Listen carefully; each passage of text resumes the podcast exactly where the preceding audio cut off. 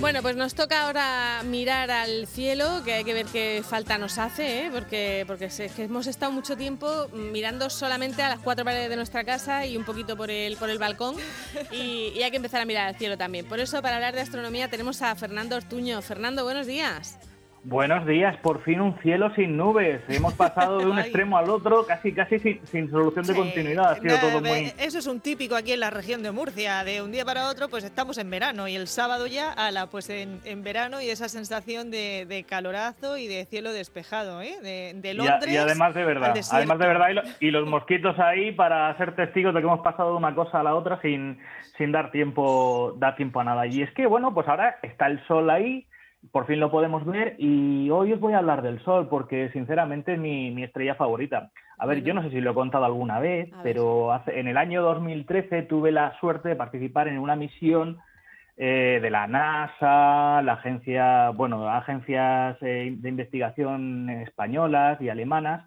Y, y, bueno, pues estuvimos estudiando el Sol, estuvimos estudiando nuestra estrella y a partir de ahí, pues surgió yo creo que un, amor que tengo por, por esa estrella, porque la he ido conociendo mucho más y pues por eso alguna vez os he hablado, por ejemplo, de misiones como la Solar Orbiter o la sonda Parker de la NASA que van a, van a estudiar el Sol. Pues mira, en ese tiempo yo tuve la oportunidad de conocer a uno de los principales investigadores sobre el Sol, que es Sami Solansky, que es el director del Instituto Max Planck para la investigación del Sistema Solar, que él es, por ejemplo, es uno de los principales investigadores también de la Solar Orbiter y de otras muchas misiones científicas. Pues mira, esta, esta semana ha lanzado una publicación científica en la cual está hablando del, del, Sol y de, bueno, pues ha hecho una comparación para saber si el Sol es como nosotros creemos o las estrellas que son más parecidas al Sol se comportan de otra, de otra manera distinta. ¿Y por qué lo ha hecho? Pues mira, os comento. En alguna ocasión hemos hablado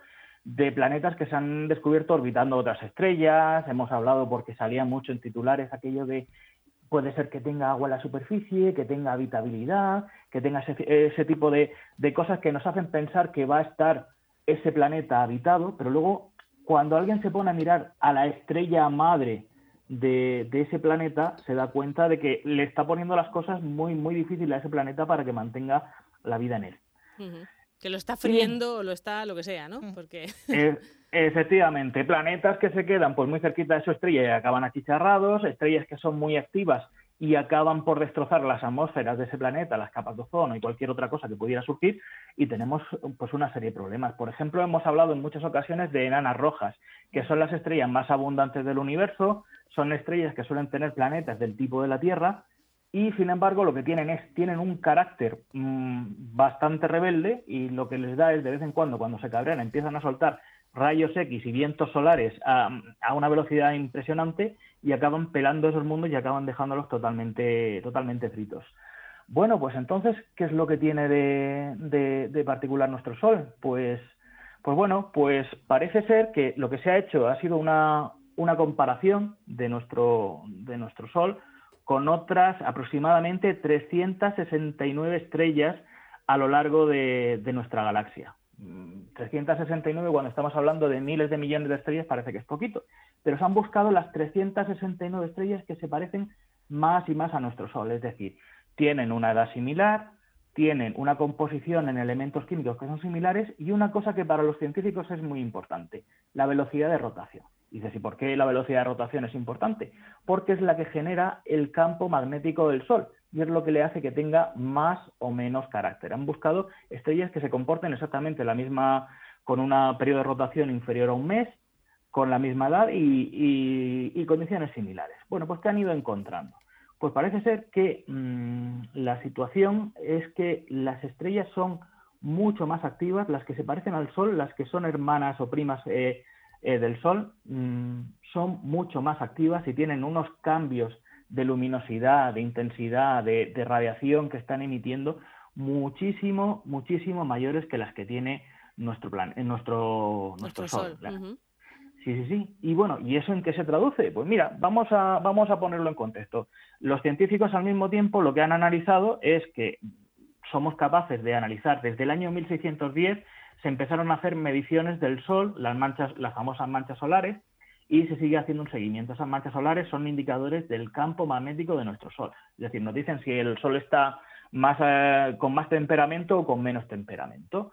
Eh, anteriormente, ¿cómo lo podíamos saber? Bueno, pues si recordáis, hace algunos programas también hablábamos de que se habían medido en los anillos de los árboles, de árboles que tienen más de 3.000 y 4.000 años, se han medido variaciones en los niveles de hidrógeno y de otros elementos dentro de esas, de esas raíces. Y se ha descubierto que esa variación en esos elementos químicos tiene que ver con mayor o menor actividad del Sol.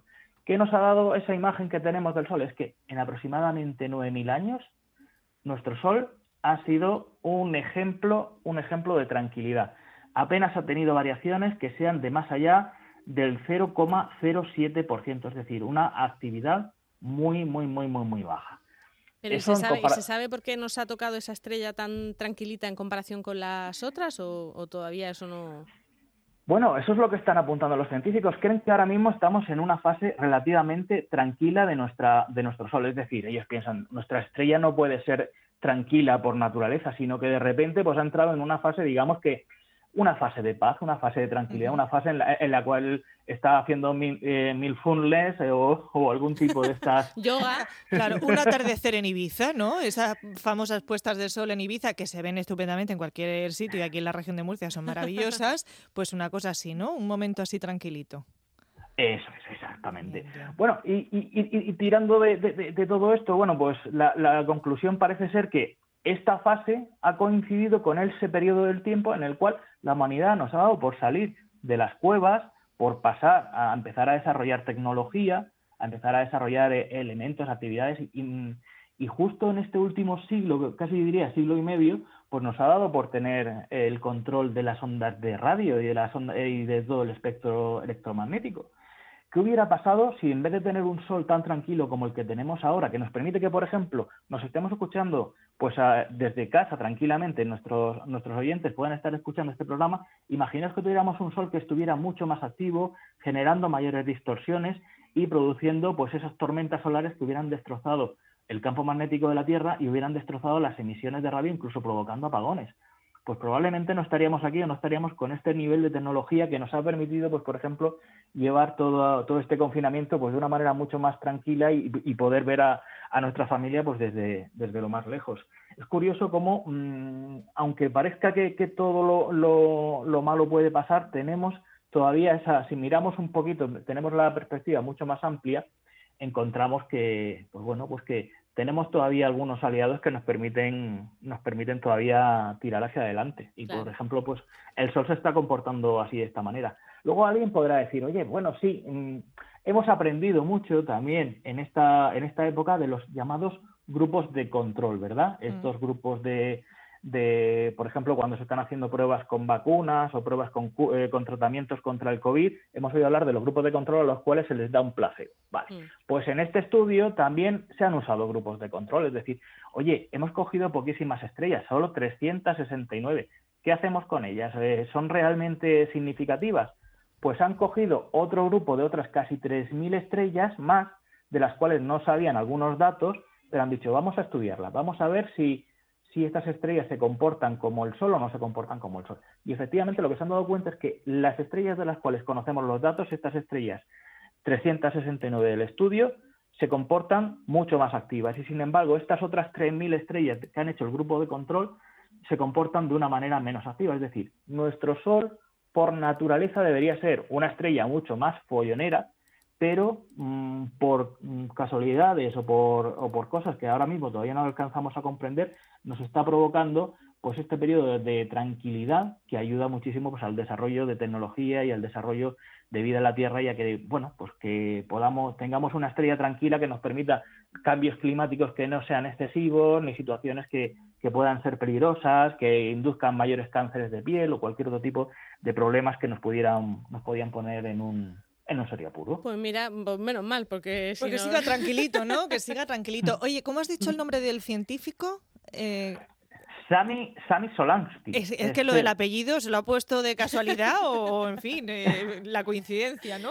Sí, sí, es, es, es, un, bueno, es, es uno de las mayores eminencias, también es una persona de, de carácter bastante fuerte, es un científico pakistaní que, que, ha acabado pues siendo, ya te digo, el director del Instituto Max Planck para la investigación del sistema solar, que bueno, Max Planck, eh, como sabéis, es un instituto de los cuales han salido muchísimos de los premiados en mayores ramas de, en, bueno, en premios Nobel, premios Príncipe de Asturias y demás, de ramas de relacionadas con la, con la física. Así que, que, seguramente un... también en Pakistán sol no se dice sol. Claro, Entonces, claro. lo Solansky, pues él no lo pilla, pero a nosotros nos ha hecho gracia. Pues sí, seguro que esa gracia se la ha hecho mucha más gente. En fin, humor, Españoles, por lo menos. humor sencillo, o sea, plano, del día a día. Sí, Tampoco sí. nos puedes pedir más, a ver. Sí, sí, sí, vamos, ha, ha dedicado, ha dedicado su, su vida básicamente a una parte de su apellido, que probablemente, como decir, no, no tiene él a lo mejor no lo pilla en su ámbito, pero, pero desde luego aquí tiene, tiene toda la pinta. Muy bien, pues Fernando, muchísimas gracias y en un par de semanas hablamos de nuevo contigo.